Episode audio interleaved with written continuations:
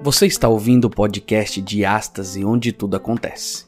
Um podcast para provocar em você uma reflexão sobre os dilemas desta vida e como ter uma transformação verdadeira através de Cristo e adentrar as portas do reino. Então coloque o seu fone, ligue sua caixa de som, aumente o volume e venha conosco refletir sobre a diástase, onde tudo acontece.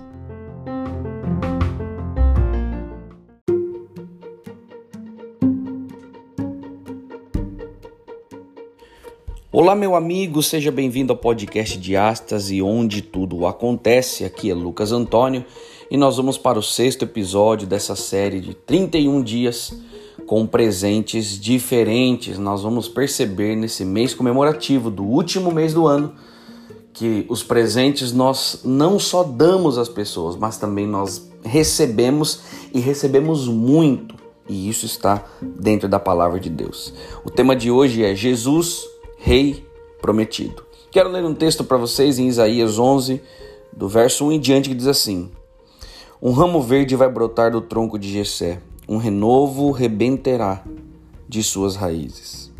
O Espírito do Eterno, doador da vida, paira sobre ele, o Espírito que dá sabedoria e entendimento, o Espírito que orienta e concede força, o Espírito que instila a sabedoria e o temor do Eterno. O temor do eterno será sua alegria e prazer. Ele não vai julgar pelas aparências nem tomar decisões com base em rumores. Ele vai julgar a causa dos oprimidos com base no que é correto, pronunciar sentenças justas em favor dos pobres da terra. Suas palavras vão inspirar respeito e reverência. Um mero sopro de meus lábios derrubará os maus. Toda manhã ele se vestirá com roupas e botas adequadas para o trabalho e se empenhará em edificar justiça e fidelidade na terra. O lobo vai brincar com o cordeiro e o leopardo vai dormir com o cabrito. O bezerro e o leão comerão do mesmo coxo e uma criança será capaz de cuidar deles. A vaca e o urso vão pastar no mesmo campo, seus bezerros e filhotes vão crescer juntos e o leão comerá palha como boi. A criança de colo vai engatinhar sobre o ninho da cobra e o que começou a andar enfiará a mão na toca da víbora. Nem animal, nem homem irá ferir ou matar alguém no Monte Santo. Toda a terra vai se encher de conhecimento do Deus vivo, um conhecimento tão grande e profundo como o mar. Naquele dia a raiz de Jessé será levantada e estabelecida como uma bandeira para reagrupar os povos. Todas as nações virão a ele, e o lugar que ele reinar será glorioso. Naquele dia o Senhor também se empenhará a segunda vez em trazer de volta seu povo espalhado, que restou dele. Ele os trará da Síria, do Egito, de Patros, da Etiópia, de Elão, de Sinar, de Ramate e das ilhas do mar. Ele levantará bem alta essa bandeira, que será visível a todas as nações, reunirá todos os exilados de Israel e atrairá todos os refugiados de Judá dos quatro ventos e dos sete mares. O ciúme de Efraim se desfará, a hostilidade de Judá desaparecerá. Efraim não será mais o rival ciumento de Judá. Jurá, Judá deixará de ser o rival hostil de Efraim. Irmãos de sangue outra vez unidos atacarão os filisteus a oeste juntarão forças para saquear os povos do leste. Atacarão também Edom e Moabe, os moabitas se dobrarão diante deles. O Eterno secará mais uma vez o mar vermelho do Egito, tornando fácil a travessia. Ele mandará um vento quente sobre o grande rio Efrates e reduzirá os sete ribeiros gotejantes. Ninguém precisará nem mesmo olhar molhar os pés. No final, haverá uma estrada que virá de lá da Síria e garantirá uma viagem tranquila para o que restou do povo de Deus. Uma estrada como que Israel usou quando saiu marchando do Egito. Que incrível esse texto de Isaías 1 até o verso 16.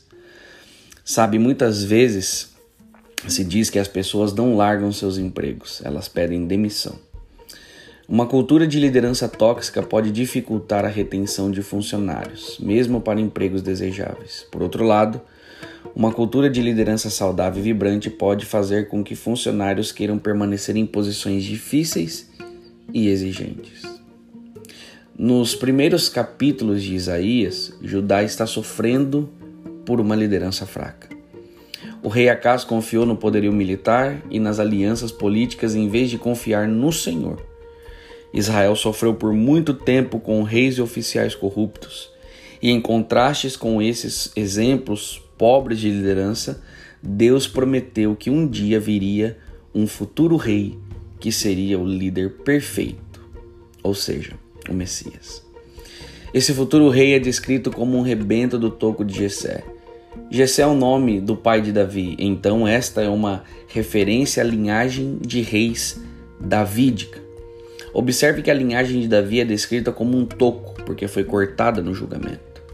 No entanto, desse toco um novo crescimento brotaria. O Messias teria o poder único do Espírito do Senhor. Ele seria cheio de sabedoria, entendimento, conselho, força, justiça, fidelidade estariam no centro do seu caráter. Este rei dará início a uma era de paz.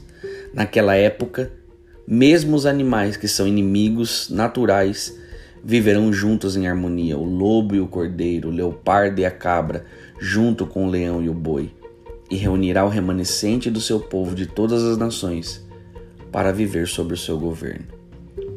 Com a vinda de Jesus, Deus cumpriu sua promessa de um futuro rei ideal. Com o próprio Jesus disse: Eu sou a raiz de Jessé, da geração de Davi e, o resplandece, e a resplandecente estrela da manhã, em Apocalipse 22, 16. Hoje, podemos esperar sua segunda vinda, quando todas essas coisas serão cumpridas de uma vez por todas. Que a esperança da segunda volta de Jesus, o Rei verdadeiro, que nos tirará dessa opressão em que vivemos hoje, possa entrar, invadir o seu coração e possa lhe trazer paz no dia de hoje. Que Deus o abençoe.